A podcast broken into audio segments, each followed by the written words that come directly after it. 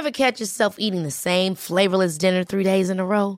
Dreaming of something better? Well, HelloFresh is your guilt-free dream come true, baby. It's me, Kiki Palmer. Let's wake up those taste buds with hot, juicy pecan-crusted chicken or garlic butter shrimp scampi. Mm. Hello Fresh. Stop dreaming of all the delicious possibilities and dig in at HelloFresh.com. Let's get this dinner party started.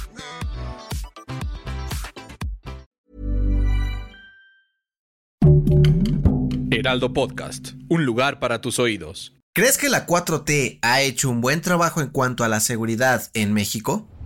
Esto es Primera Plana de El Heraldo de México.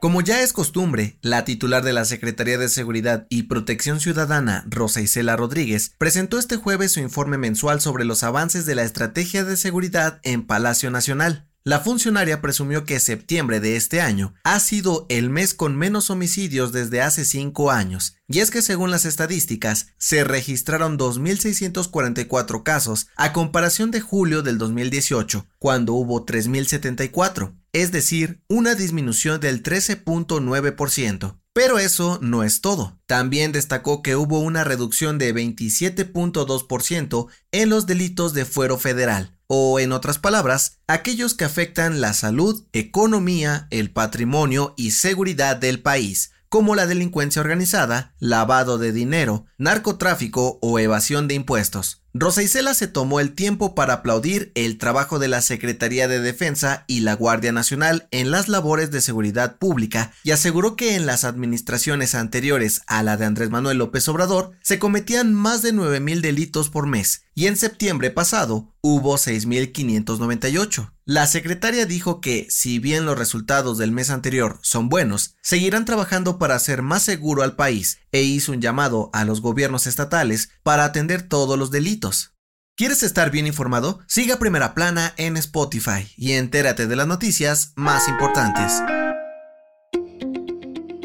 Este jueves, y después de más de nueve horas de discusión, la Cámara de Diputados aprobó la ley de ingresos de la Federación para el 2023, sin cambiar una sola coma a lo propuesto por el gobierno de AMLO a través del temido SAT. De acuerdo con lo establecido, el gobierno federal calcula recibir más de 8 billones de pesos durante el 2023, un 11% más de lo recaudado el año pasado. Ahí nada más, bajita la mano. Se espera que la mayor parte de la recaudación se dé por el impuesto sobre la renta, sí, ese que te restan cada mes en tu recibo de nómina, seguido por el IVA y los ingresos por cuotas y aportaciones de seguridad social. Con toda esta lanita que va directo a las arcas del gobierno, las autoridades esperan que el Producto Interno Bruto crezca hasta 3% y aumentar la producción de petróleo a más de un millón de barriles por día.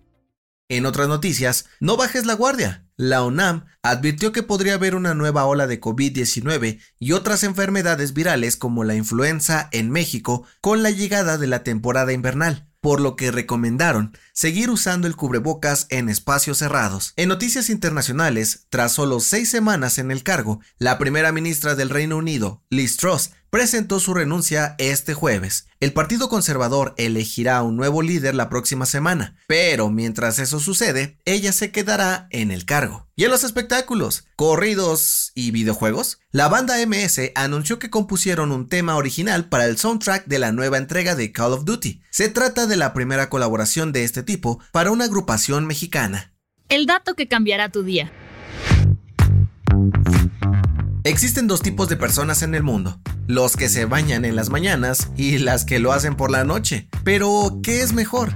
Pues la ciencia tiene la respuesta. De acuerdo con un estudio de la Universidad de Arizona, ambas tienen beneficios. Por un lado, bañarse en las mañanas ayuda a activar nuestro sistema nervioso y quitarnos las bacterias de las sábanas que quedan en la piel cuando dormimos. Sin embargo, para los expertos, el baño nocturno es más efectivo, pues eliminamos la suciedad que acumulamos a lo largo del día, que provocan acné y otras enfermedades. Además, tiene un efecto relajante, libera la tensión en el cuerpo y nos ayuda a conciliar el sueño. ¿Y tú prefieres bañarte en las mañanas o en las noches?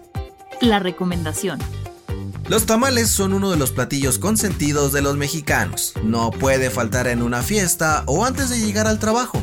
Si bien suelen llevar pollo o cerdo, existen historias de personas que se han atrevido a prepararlos con carne humana. Escucha el nuevo episodio del podcast Archivos Secretos del Heraldo de México, donde conocerás las historias más aterradoras de canibalismo en nuestro país. Yo soy José Mata y nos escuchamos en la próxima. Esto fue Primera Plana, un podcast del Heraldo de México.